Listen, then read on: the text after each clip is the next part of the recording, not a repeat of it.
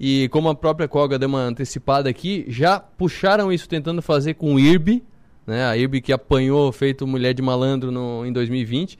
Com a Cogna também, tem outras empresas que o pessoal está tentando fazer, mas aqui no Brasil parece estar tá mais difícil, né? Muito boa tarde, Arthur. Que assunto para a gente começar de novo, hein? Top, né? Tá bombando o mercado é, mundial esse, esse, esse short squeeze, essa movimentação do mercado financeiro, né?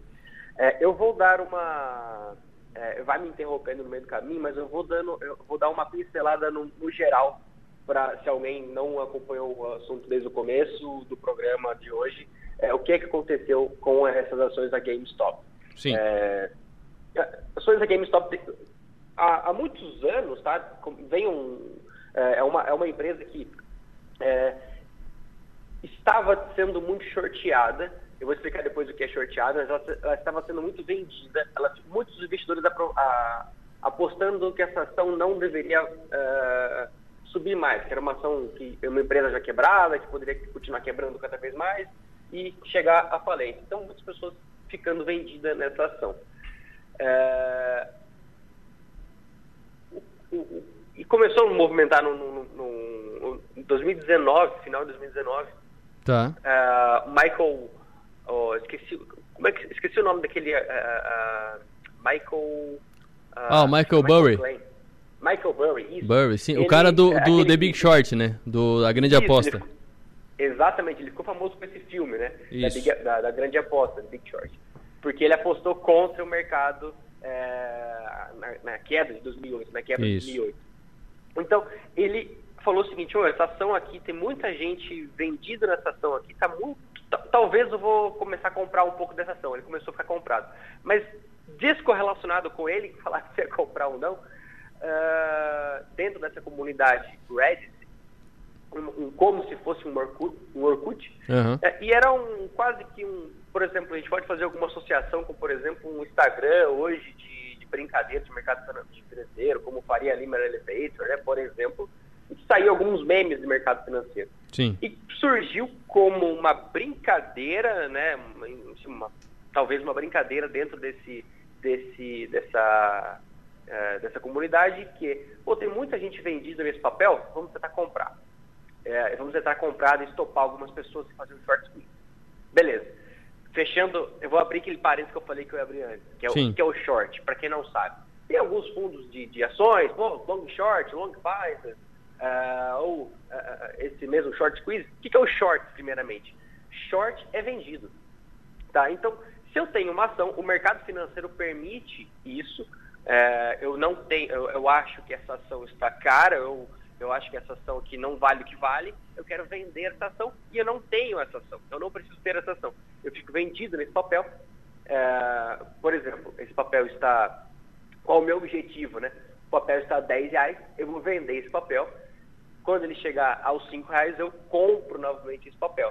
Recebi o valor dos 10 quando eu vendi, recomprei de novo aos 5, tive essa diferença. Então, esse é o meu objetivo, vendi esse papel. Uh, no mercado americano, essa, a, a, a GameStop, ela era a ação mais shorteada do mercado americano. Ela estava 140% shorteada. Então tinha muito mais vendedores, muito mais interesse de venda nesse papel do que compra. Muita gente querendo vender.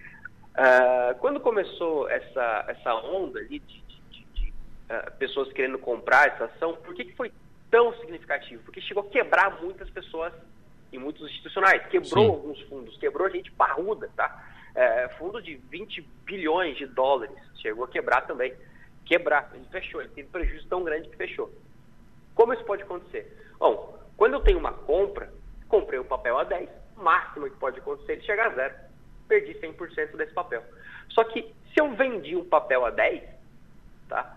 Se eu vendi o um papel a 10, se ele chegar a 20, eu perdi 100% ele subiu. Se ele chegar a 30, eu perdi duas vezes meu capital. então, e assim vai. Tá? Agora, a ação da GameStop, ela estava lá nos seus 19, 20 e poucos reais no começo do ano, ela chegou a, a, a, a 320 dólares. Ela saiu de 20 e foi para 300. É, então, começa o short squeeze. Então, a, a, as pessoas começaram a comprar, começou a quebrar. Isso foi muita gente, tá? 3 milhões de pessoas se juntaram naquele. É, é, é, na, na, compra, naquele. No, pelo menos tinha 3 milhões de pessoas ali naquele. Uh, nesse fórum. Uhum. 3 milhões, é, é, mais do que todos os CPFs da P3 hoje. Ô Gustavo, deixa, deixa, um deixa eu te, tá. te interromper rapidinho.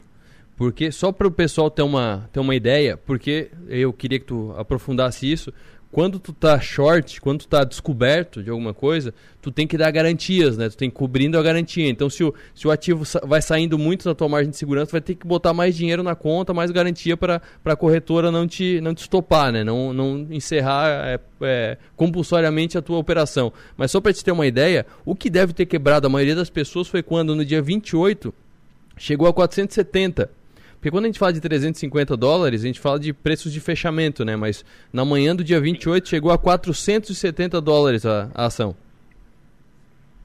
Sim, e, e, e ali, é, é, exatamente, começou a subir demais, subir demais, e aí tem o, é, chegando no stop. Estou vendido nesse papel, eu estou chegando num prejuízo muito grande, eu vou ter que sair dessa operação, vou ter que dar um stop. E para eu sair dessa operação, se eu estou vendido e fundos muito grandes estavam vendidos, mas como é que sai dessa operação? Tem que comprar. Então é uma onda comprador, pessoas que estavam vendidos, tendo que, vendidos, tendo que recomprar, né? Comprar papel, então isso aí sobe muito mais. Então, continua essa, esse tiro é, sendo dado cada vez mais para cima. E sobe, sobe, sobe sem parar. É, atualmente, ela ainda é a ação mais shorteada.